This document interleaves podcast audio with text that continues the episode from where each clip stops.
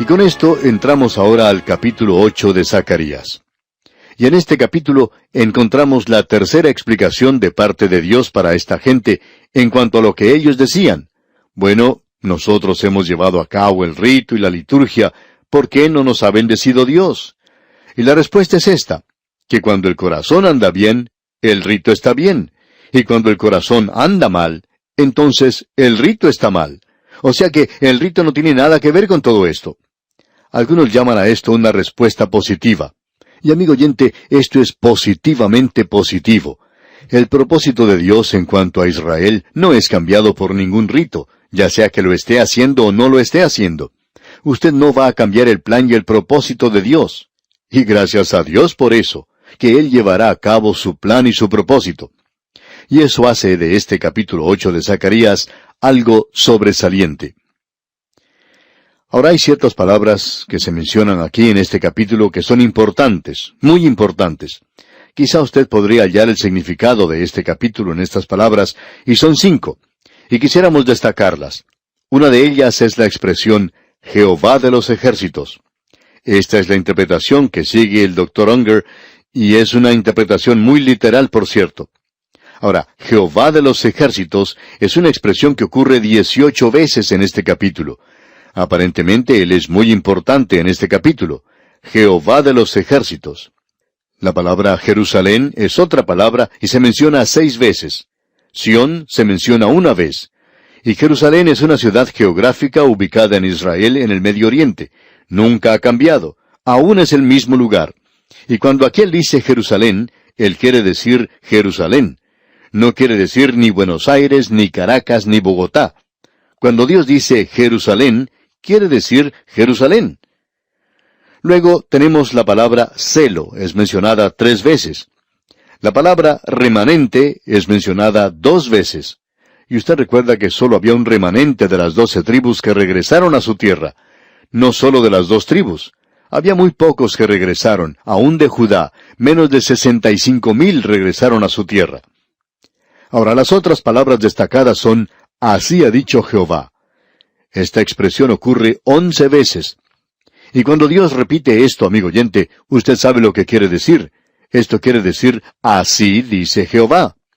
Y no lo que decimos nosotros ni ningún otro hombre, sino que aquí tenemos lo que Dios está diciendo. A veces las cosas que nosotros decimos en este programa le caen mal a ciertas personas y nos informan de esto en sus cartas. Ahora nosotros no estamos transmitiendo este programa para ser populares, amigo oyente, porque si así fuera cambiaríamos el modo de ser. Lo que estamos tratando es de enseñar la palabra de Dios.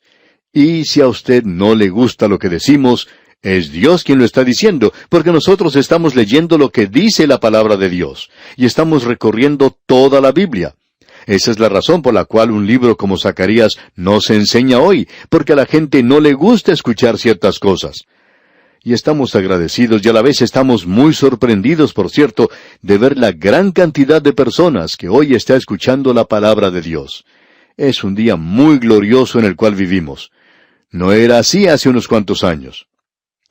Ahora, con esto en mente, vamos a entrar en este capítulo 8 de Zacarías, diciendo que algunos expositores y comentaristas piensan que este capítulo 8, más que el capítulo 7, coloca los diez mandamientos sobre esta gente. Pero no creemos que eso sea acertado.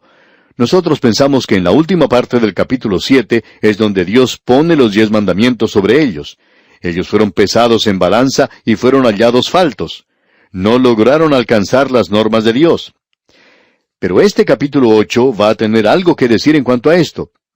En este capítulo, y especialmente en los primeros ocho versículos, tenemos que el propósito final de Dios no ha cambiado en cuanto a su pueblo, a la nación de Israel, y a esa tierra y a Jerusalén, y en el momento presente Dios no está cumpliendo ninguna profecía en cuanto a Israel.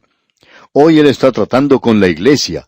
Él está llamando para sí un cuerpo de creyentes en la iglesia. Y la iglesia e Israel son dos cosas completamente diferentes. Y cuando Dios termine de haber separado la iglesia, y no sabemos cuándo tendrá lugar esto, porque eso no marcha según el calendario de los hombres, sino que está en el calendario de Dios. Pero Él no nos permite verlo a nosotros. Hay algunos que parecen haberlo visto y quieren hacernos creer eso, pero no creemos que hayan podido verlo, porque Dios es el único que sabe cuándo ocurrirá. Nosotros no lo sabemos, y esta gente tampoco lo sabe. La palabra de Dios no nos informa en cuanto a esto, cuándo Él va a sacar a la iglesia de este mundo. Pero cuando Él haga eso, entonces se volverá nuevamente a su pueblo. Y estas profecías ante nosotros están diciendo sencillamente, en este capítulo 8, que el regreso presente de ellos a su tierra es muy pequeño. Pero Dios está diciendo aquí que este es un presagio, un bosquejo en miniatura, del regreso a esa tierra que vendrá en el futuro. Veamos entonces lo que dicen los primeros dos versículos de este capítulo 8 de Zacarías. Vino a mí palabra de Jehová de los ejércitos, diciendo, Así ha dicho Jehová de los ejércitos, celé a Sión con gran celo, y con gran ira la celé. Cuando Dios habla de ser celoso, amigo oyente, no es lo mismo que cuando un hombre es celoso, pero indica que Dios piensa de la misma manera. Nos da lástima a veces escuchar a una mujer decir, ¿sabe una cosa? Mi marido no es celoso. Bueno, amigo oyente, eso quiere decir que no la ama, que es cierto lo que dice. Esperamos que él tenga un poco de celo. Yo no sé en cuanto a usted, amigo oyente, pero yo sí siento celos por mi esposa. Me casé con ella porque la amo, y no quiero compartirla con ninguna otra persona, y no lo voy a hacer, por cierto. Me siento celoso de ella. Y Dios dice eso en cuanto a su pueblo, y también lo dice a la iglesia hoy. Amigo oyente, si usted piensa que puede vivir para el mundo y la carne y el mal, y luego servir a Dios los domingos, pues usted está tremendamente equivocado porque eso no da resultado. Si usted es su hijo y trata de hacer eso, Él le juzgará y por cierto que le va a juzgar. Pero si usted está viviendo de esta manera, esto indica que usted no es un hijo de Dios, porque Él es celoso de los suyos. Y Él nos ha dicho en cuanto al pecado en nuestras vidas, si vosotros os juzgáis a vosotros mismos, entonces no seréis juzgados. Y Él dijo, si confesáis vuestros pecados, Él os perdonará y tiene que haber confesión y usted no puede tener comunión con Él y tener pecado en su vida, amigo oyente. Continuamos aquí con la lectura y veamos lo que nos dice el versículo 3 de este capítulo 8 de Zacarías. Así dice Jehová, Yo he restaurado a Sión, y moraré en medio de Jerusalén, y Jerusalén se llamará ciudad de la verdad, y el monte de Jehová de los ejércitos, monte de santidad. Bien, amigo oyente, eso no fue cumplido entonces, lo que es algo obvio para esta gente. Esto mira hacia el futuro. No ha sido cumplido desde entonces y no está siendo cumplido en el presente. Dios lo expresa aquí de una manera muy clara, que Él va a regresar a Sión. Y Él también indica sin lugar a duda que va a morar en medio de Jerusalén y que Jerusalén se llamará el lugar de la verdad. Y amigo oyente, en esta ciudad hoy hay más religiones de lo que uno se puede imaginar y cada organización cristiana tiene que tener algo en ese lugar, y hay multitud de cultos y sectas allí. Hoy pues, no es la ciudad de la verdad ni el monte de Jehová de los ejércitos monte de santidad. En ese lugar usted no puede ver nada que pueda llamarse santo hoy. No es santo hoy, amigo oyente. Lo será cuando Él regrese a ese lugar, pero no está allí todavía. Esta profecía que vamos a considerar en más detalle Dios mediante en nuestro próximo programa, mira hacia el futuro. Dios les está diciendo que han regresado en miniatura, pero que en realidad no han regresado a Él. Pero llegará el día cuando todo esto será cumplido. Amigo oyente, aquí tenemos un cuadro maravilloso, por cierto. Y bien, vamos a detenernos aquí por hoy y continuaremos Dios mediante en nuestro próximo programa. Le invitamos pues a sintonizarnos. Mientras tanto, amigo oyente, le sugerimos leer los siguientes versículos de este capítulo 8 de Zacarías para informarse mejor de lo que hemos de considerar en nuestro próximo estudio. Es nuestra oración que Dios colme su vida de sus ricas y abundantes bendiciones. Continuamos hoy, amigo oyente, nuestro recorrido por este libro de Zacarías. Estamos en el capítulo 8, donde podemos ver la respuesta final de Dios a esta gente que se estaba quejando de que ellos eran muy religiosos porque estaban llevando a cabo todos los ritos y rompiendo con la liturgia.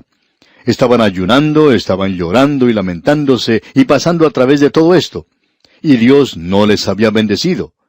Y el Señor les presentó de una manera muy clara que el problema no era con los ritos, sino que el problema estaba con ellos mismos el rito era algo sin consecuencia y en realidad no tenía ningún significado. Y es que cuando el corazón anda mal, el rito está mal. Y Dios les presentó esto de una manera muy clara a ellos, y también les presentó claramente que cuando el corazón está bien, entonces el rito también está bien. No hay nada malo con el rito. Lo que anda mal es con la persona que lo lleva a cabo, la gente que está tratando de ser religiosa, es como una persona que trata de decir una cosa y con su vida está demostrando algo completamente opuesto, completamente diferente.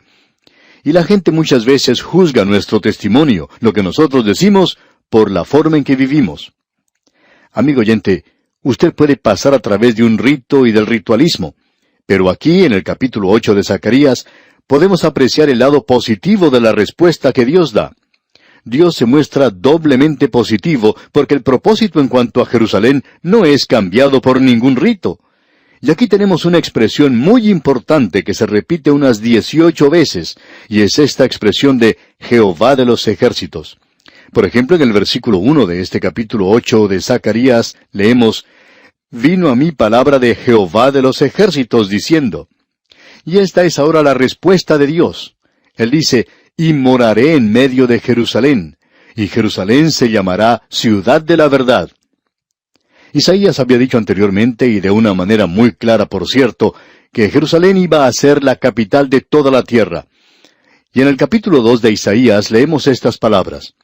Lo que vio Isaías, hijo de Amós, acerca de Judá y de Jerusalén. Acontecerá en lo postrero de los tiempos que será confirmado el monte de la casa de Jehová como cabeza de los montes. Y Zacarías está ahora mirando hacia esos días postreros, animando al pueblo que ha regresado, y Dios les ha bendecido en cierto grado. Y esto es una miniatura de lo que sucederá en el futuro, de que en el futuro habrá un día glorioso, y que eso no va a depender de los ritos o de la liturgia o de las ceremonias o de las actividades que pueda realizar alguna persona, pensando que eso va a agradar a Dios. Dios dice que es su corazón el que debe ser cambiado. Y Dios dice que Él va a cambiar su corazón. Él dice que su palabra, la palabra de Dios, saldrá de Jerusalén y que esa ciudad será llamada la ciudad de la verdad. Dios dice aquí que el monte de Jehová de los ejércitos será establecido, y como vemos en Isaías capítulo 2 versículos 2 y 3, será confirmado el monte de la casa de Jehová como cabeza de los montes, y será exaltado sobre los collados, y correrán a él todas las naciones. Y vendrán muchos pueblos y dirán, Venid y subamos al monte de Jehová, a la casa del Dios de Jacob, y nos enseñará sus caminos, y caminaremos por sus sendas. Porque de Sión saldrá la ley, y de Jerusalén la palabra de Jehová. Y Dios dice en este capítulo 2 de Isaías que ellos van a cambiar sus espadas en rejas de arado y sus lanzas en hoces. Bueno, todavía no hemos llegado a ese día, debemos mantener nuestras bombas atómicas listas para ser utilizadas. Uno nunca sabe cuándo hará falta algo así en este mundo malo en el que vivimos. Amigo oyente, se acerca un día, y de eso es que nos habla Zacarías, cuando Jerusalén llegará a ser la ciudad de la verdad y el monte o reino de Jehová de los ejércitos, monte de santidad. Es decir, que el reino será establecido. Y él está hablando del reino milenario que aún se encuentra en el futuro vamos a poder ver en los primeros ocho versículos de este capítulo ocho de Zacarías que el propósito final de Dios no ha cambiado en cuanto a su pueblo o en cuanto a esa tierra o a Jerusalén. Y ahora en el versículo cuatro del capítulo ocho de Zacarías leemos, Así ha dicho Jehová de los ejércitos, aún han de morar ancianos y ancianas en las calles de Jerusalén, cada cual con bordón en su mano por la multitud de los días. Es decir, que Jerusalén llegará a ser un lugar donde podrán vivir los ancianos. No tendrán que ir ya a parar a un hogar de ancianos o un asilo de ancianos, una ciudad especial para la gente de edad madura. Permítanos decir algo, amigo oyente, que quizá no sea muy popular en el presente, pero quisiéramos referirnos a esos lugares donde son llevados los ancianos, hogar de ancianos, o como se les llama en algunas partes, asilo de ancianos, lugares que están pintados con colores muy brillantes, que les hacen lucir como lugares muy lindos, por cierto. Ahora no sabemos, pero quizá nosotros cuando lleguemos a una edad avanzada, tal vez iremos a parar a uno de esos lugares, pero no creemos que sean lugares muy agradables. Cuando uno llega a visitar uno de estos lugares, Se da cuenta que la comida es buena y razonable. Sin embargo, esos lugares son un poco deprimentes. Allí uno solamente puede apreciar personas con sus sienes blancas, personas que están llenas de años. Y es muy bueno ver que en Jerusalén no habrá un lugar así, un hogar de ancianos o asilo de ancianos. La gente podrá vivir en Jerusalén. Y creemos que será necesario mejorar este método que existe en el presente, en el milenio. No solo habrá allí un lugar para los ancianos, sino que estarán allí bien seguros y serán bien recibidos, y podrán disfrutar de la vida en ese lugar. Luego en el versículo 5 de este capítulo 8 de Zacarías se nos dice, y las calles de la ciudad estarán llenas de muchachos y muchachas que jugarán en ellas. Eso nos indica que allí no habrá automóviles. Ya no tendremos problemas con la contaminación, ya que no existirá en los días del milenio, porque no habrá automóviles allí, y las calles de Jerusalén serán un lugar donde los niños pueden salir a jugar. Y debemos notar que aquí tenemos a los ancianos y también tenemos a los jóvenes, a las muchachas y a los muchachos. Creemos que es algo muy lindo que el abuelo y la abuela puedan ver a los nietos de vez en cuando.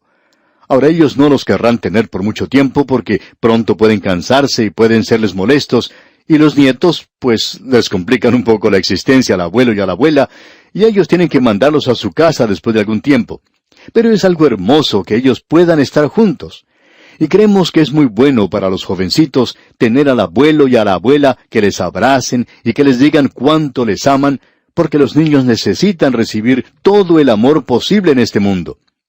Tenemos pues aquí un cuadro realmente hermoso, un cuadro donde se nos presenta a aquellos de la edad madura y también a los niños. Este es el milenio. Jerusalén es la capital de la tierra. Jesús está reinando aquí, pero la iglesia va más allá, morando en la nueva Jerusalén. Ahora alguien quizá nos diga, bueno, yo pensaba que la iglesia iba a estar con él.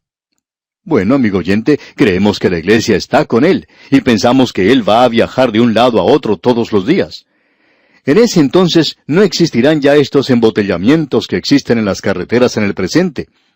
Él va a poder viajar de Jerusalén a la Nueva Jerusalén y no creemos que Él pueda demorarse más de uno o dos segundos para hacer ese viaje y quizá ni se demore tanto. Él viajará a la ciudad de Jerusalén, que será la capital de la tierra, y luego podemos apreciar que nos dice en el versículo seis de este capítulo ocho de Zacarías, Así dice Jehová de los ejércitos. Si esto parecerá maravilloso a los ojos del remanente de este pueblo en aquellos días, ¿también será maravilloso delante de mis ojos? dice Jehová de los ejércitos.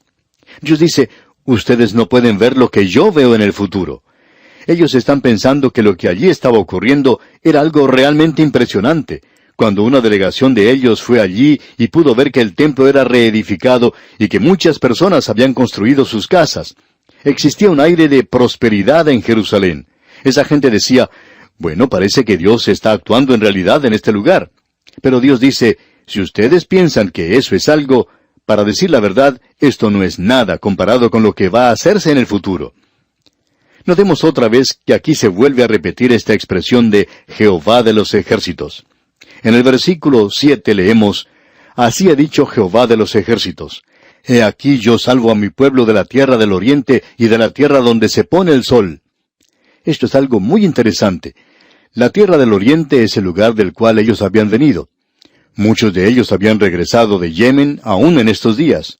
Y se nos dice que existe aún un gran número de judíos en el oriente.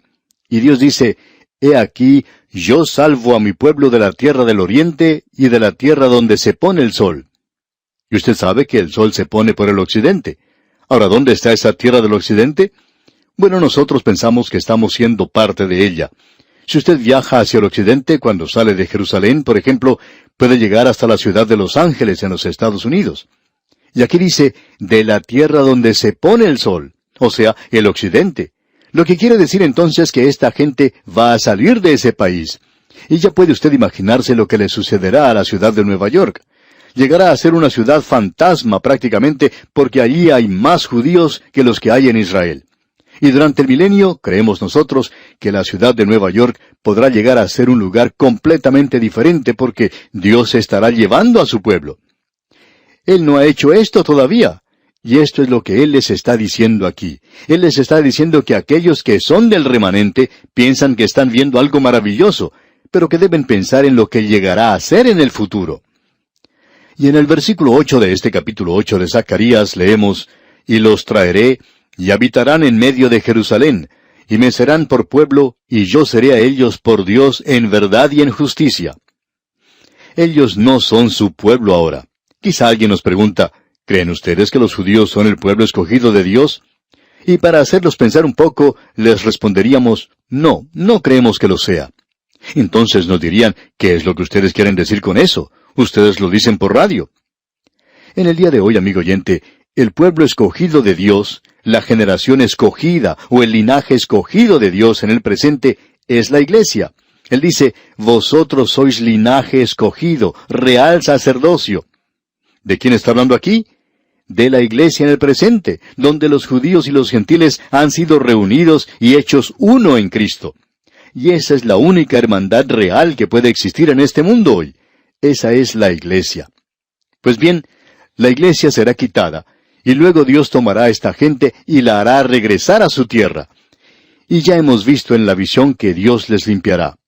Ellos necesitan ser limpiados como lo necesitamos nosotros en la iglesia. La iglesia está formada por gente que ha sido lavada en la sangre. ¿Por qué? Porque son pecadores. Y como hemos dicho anteriormente, nosotros somos pecadores salvos en este instante. Uno de estos días vamos a llegar a ser realmente santos. Somos santos ahora por nombre, pero mi vida no demuestra que soy un santo. De eso estamos seguros. Es algo completamente diferente. Pero uno de estos días voy a llegar a ser tal cual es Él, y ese va a ser un día glorioso, por cierto. Ahora esta gente también va a llegar a ser transformada. Y Dios dice, y me serán por pueblo. ¿Pero cuándo? En aquel día. ¿Y cuándo será eso? Cuando ellos regresen a Jerusalén. No se encuentran en la ciudad de Jerusalén en el presente. Uno puede viajar a través de la ciudad de Jerusalén y darse cuenta que está llena de árabes. Ellos son los que están viviendo allí en el presente, aún en el día de hoy. Y Dios dice, y yo seré a ellos por Dios en verdad y en justicia. Ellos no han regresado allí en la verdad. Aún niegan que el Señor Jesucristo es su Mesías. No le han aceptado.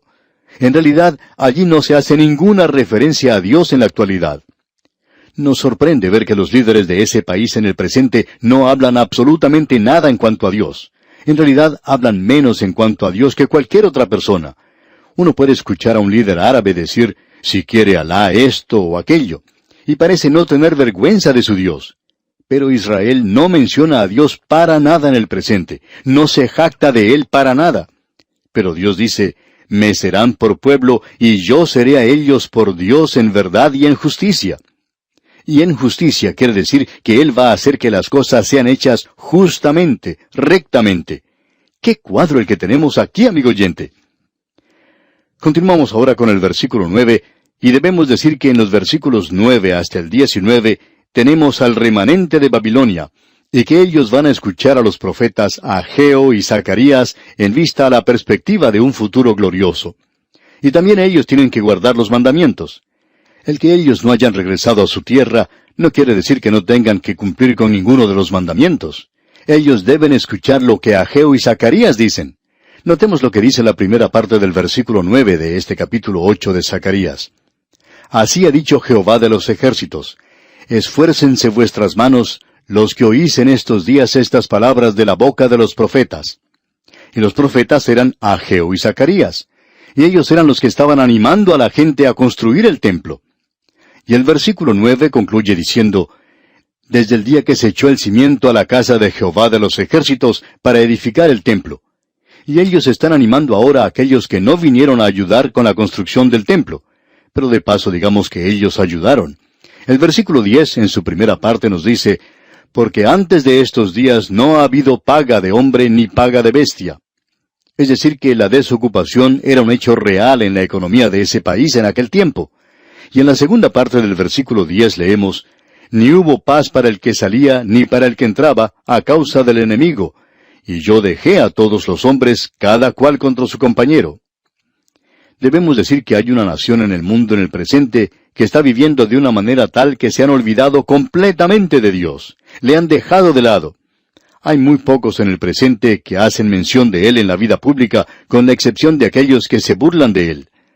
Hay algunos que llaman al Señor Jesucristo con nombres que a nuestro juicio es una blasfemia. Y debemos decir que Dios ha sido dejado de lado. Y luego nos preguntamos, ¿por qué tenemos tantos problemas con esta clase de gente, con aquella otra, con este grupo y con los llamados grupos minoritarios, donde no solo existen problemas raciales, sino donde hay divisiones raciales, divisiones económicas y geográficas? Todas estas cosas entran en esto en el presente y nunca se ha hablado tanto como en el presente en cuanto a juntarnos, a unirnos, a hacer las cosas juntos y a mantenernos firmes. Y que debemos hacer esto como un solo pueblo, y que debemos hacer aquello otro como una unidad, y todo esto nos viene de parte de nuestros líderes, y que hagamos esto y aquello otro. Y que arreglemos las cosas con este grupo y con este otro. Sin embargo, cada vez nos estamos separando, nos estamos apartando más. ¿Y sabe por qué, amigo oyente? Es porque hemos dejado a Dios de lado. Y Dios dice, ustedes no están teniendo paz. Hay división entre ustedes. Y hay divisiones entre nosotros. Toda clase de divisiones, casi hasta el punto de tener una guerra. Por todas partes hay violencia y desorden. ¿Qué es lo que sucede? Y cada político que está tratando de ocupar algún cargo oficial dice que tiene la solución. Pero pronto nos damos cuenta que no tiene ninguna solución. Amigo oyente, nosotros debemos decir que no tenemos la solución tampoco, pero queremos comunicarle lo que dice la palabra de Dios. Y Dios dice que no habrá paz para el impío. Y la respuesta parece ser que nosotros necesitamos regresar a Dios, tomar a Dios en cuenta hoy. Debemos volver a Él. Qué cuadro el que tenemos aquí, amigo oyente. Notemos ahora lo que dice el versículo 11 de este capítulo 8 de Zacarías. Mas ahora no lo haré con el remanente de este pueblo como en aquellos días pasados, dice Jehová de los ejércitos.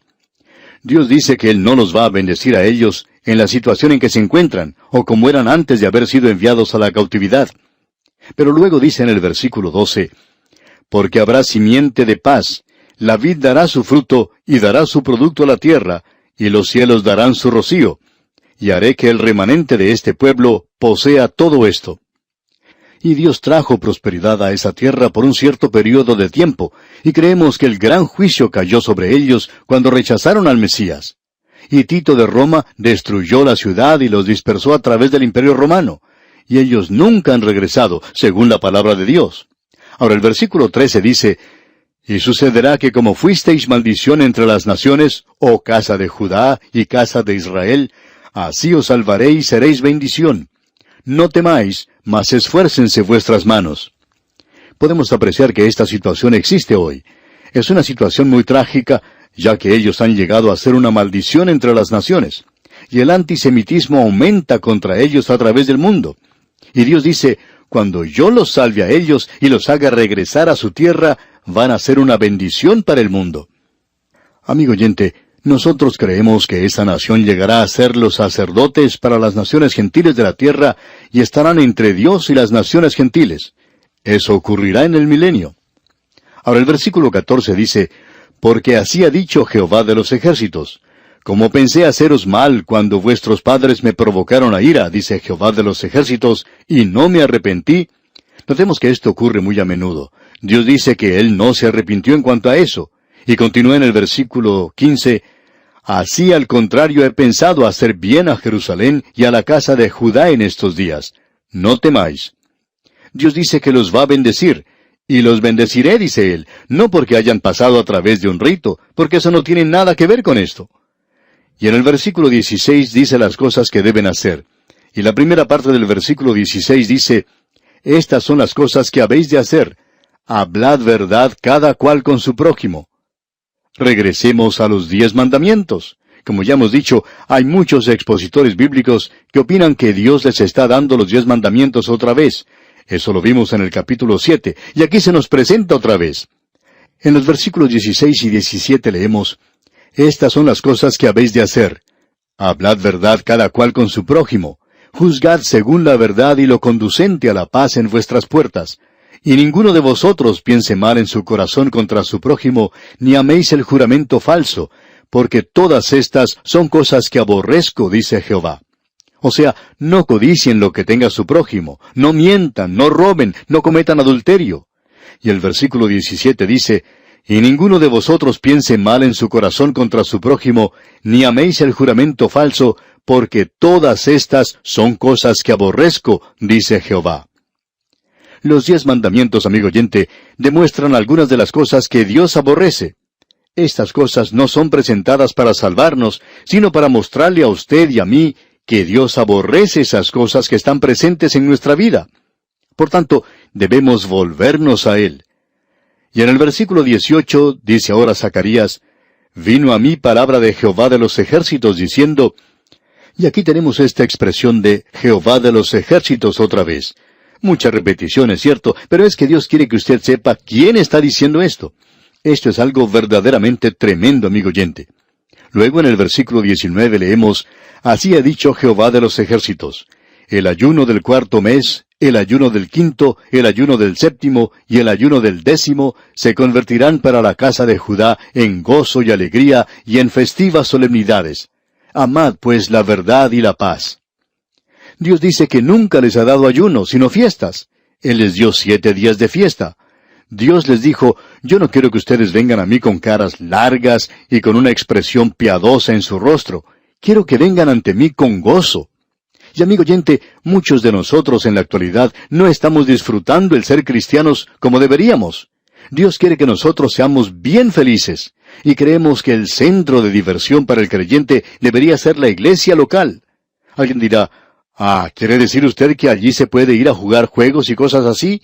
No, amigo oyente, lo que decimos es que debemos reunirnos a estudiar la palabra de Dios, y eso debería ser algo que nos divierta, que nos alegre. Y amigo oyente, algo anda mal con usted como creyente si el estudiar la palabra de Dios no es algo que le cause gozo profundo. Bien, vamos a detenernos aquí por hoy. Que Dios le bendiga es nuestra ferviente oración.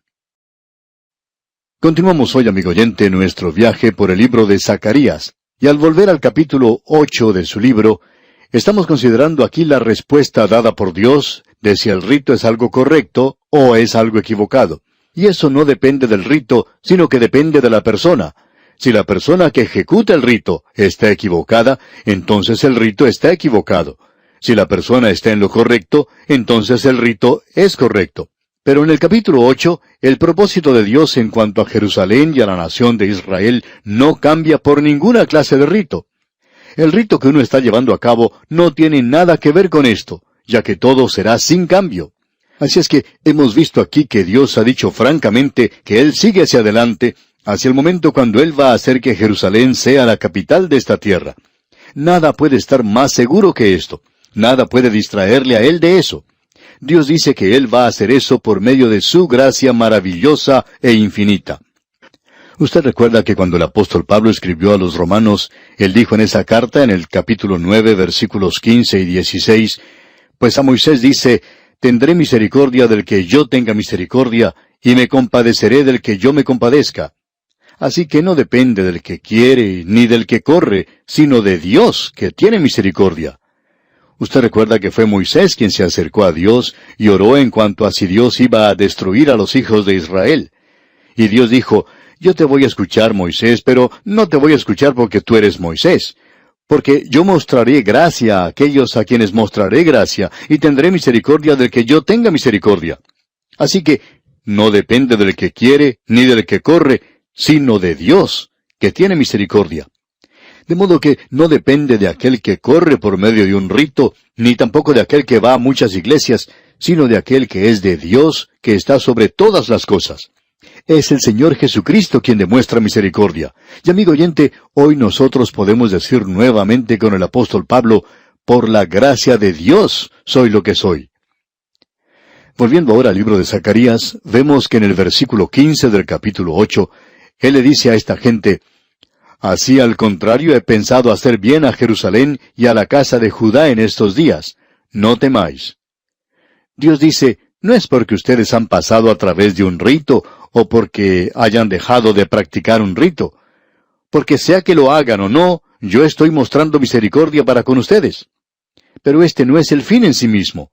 Esto será una cosa muy pequeña, pero Dios mira a través de los siglos y Él dice que viene el día cuando Él va a tratar con ellos y hará en aquel día algo glorioso sobre la tierra. Y Él mira hacia el milenio. Usted verá que él dice eso en el versículo 16. Ya que ellos van a representar a Dios, eso no significa que ellos pueden hacer como les plazca por la gracia y misericordia de Dios. Eso no significa, por tanto, que usted pueda vivir cualquier clase de vida que quiera, como piensan algunas personas.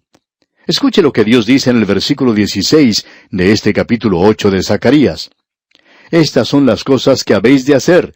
Hablad verdad cada cual con su prójimo. Juzgad según la verdad y lo conducente a la paz en vuestras puertas.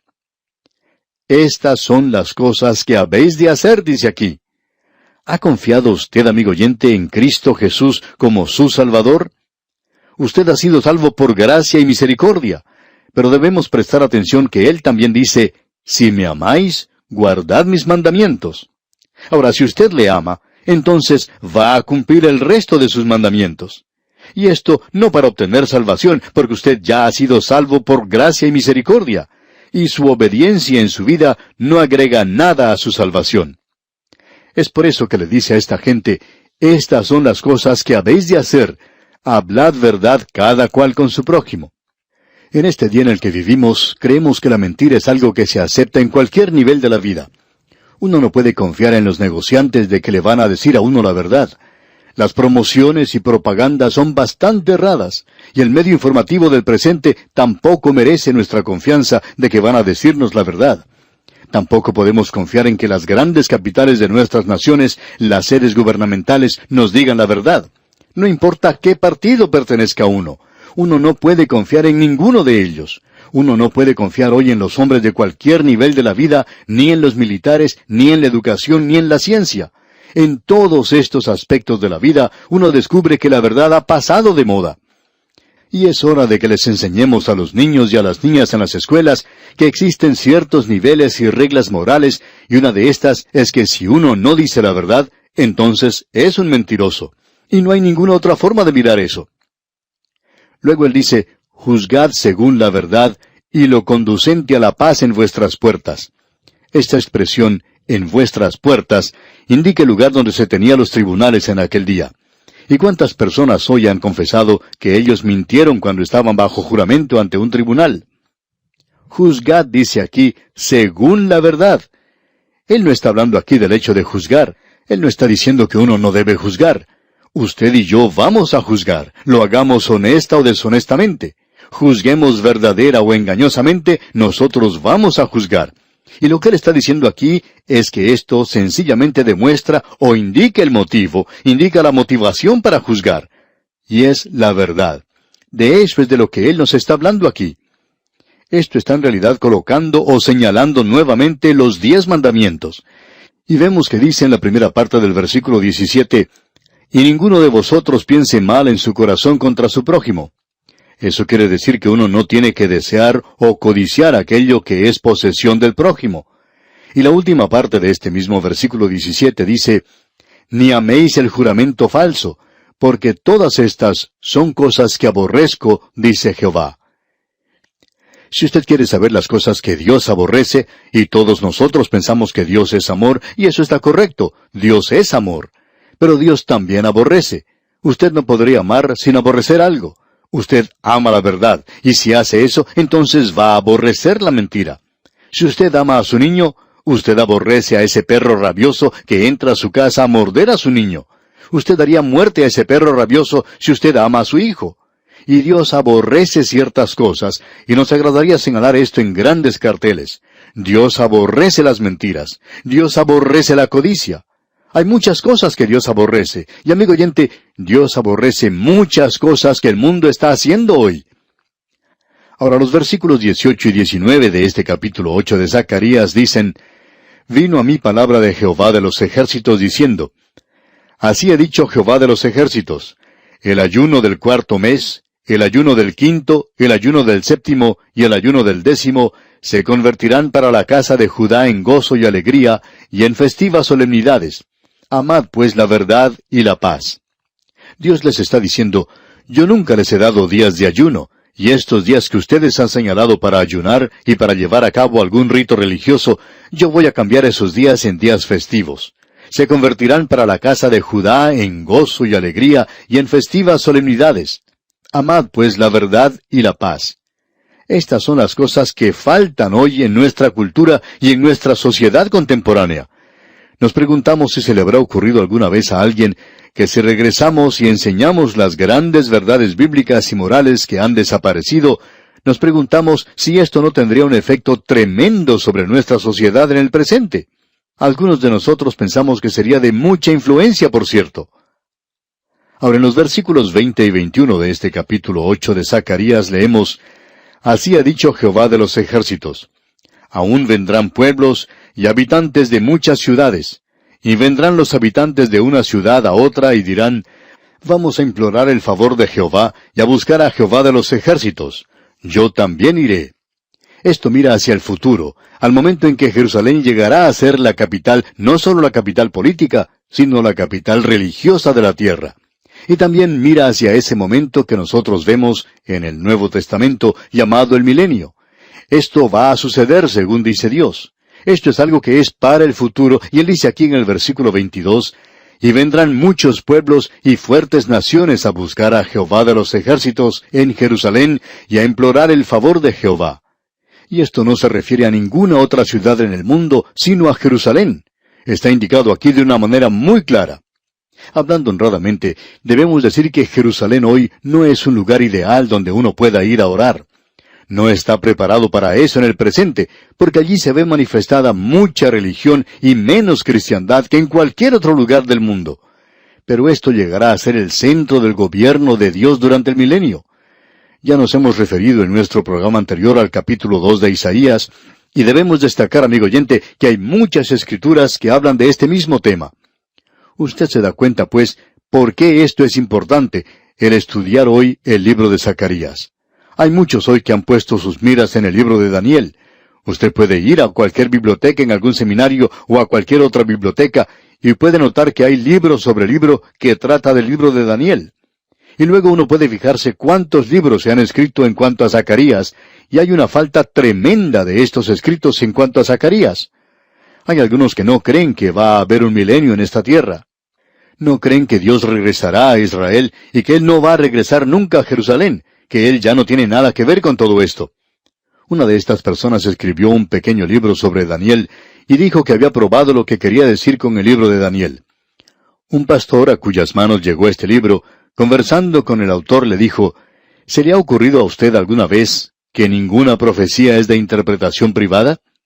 Uno no estudia el libro de Daniel por sí solo. ¿Por qué no estudia un poquito de Zacarías? Y el autor le miró con cierta sorpresa y le dijo, No necesito hacer eso.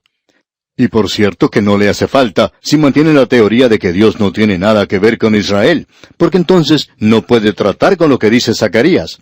Pero amigo oyente, Zacarías nos presenta claramente que Dios no ha concluido su trato todavía con Jerusalén. Él no ha terminado su trato con la nación de Israel. Preste atención, amigo oyente, a lo que él está diciendo aquí en el versículo 23. Así ha dicho Jehová de los ejércitos. En aquellos días acontecerá que diez hombres de las naciones de toda lengua tomarán del manto a un judío, diciendo, Iremos con vosotros, porque hemos oído que Dios está con vosotros en aquellos días. ¿En cuáles días? Bueno, esta es esa expresión que ya hemos tenido una y otra vez. En aquellos días. Este es el milenio que vendrá, amigo oyente. La gran tribulación es el comienzo de esto, pero presenta o introduce la venida de Cristo y el reino de Cristo que es llamado el milenio. Y eso nuevamente introduce su reino eterno sobre esta tierra. Volvamos ahora a leer una vez más este versículo 23 que dice, Así ha dicho Jehová de los ejércitos, en aquellos días acontecerá que diez hombres de las naciones de toda lengua tomarán del manto a un judío, diciendo, Iremos con vosotros, porque hemos oído que Dios está con vosotros. ¿Ha terminado Dios su trato con los judíos? Bueno, amigo oyente, el día se acerca cuando la iglesia será sacada de la tierra. Es que la iglesia no puede estar aquí en un periodo como este. Y opinamos que el número diez aquí sugiere en realidad un gran número, una gran cantidad. Pensamos que esto representa el hecho de que las naciones gentiles de aquel día hallarán a Jerusalén muy atractiva, y entonces irán allí. ¿Por qué? El Señor Jesucristo estará allí, y allí estará el templo milenario, y ese será el lugar donde adorar a Dios. Bien, Como puede ver, amigo oyente, eso hace de este lugar algo muy importante. Y con esto, amigo oyente, llegamos al fin de este interludio histórico.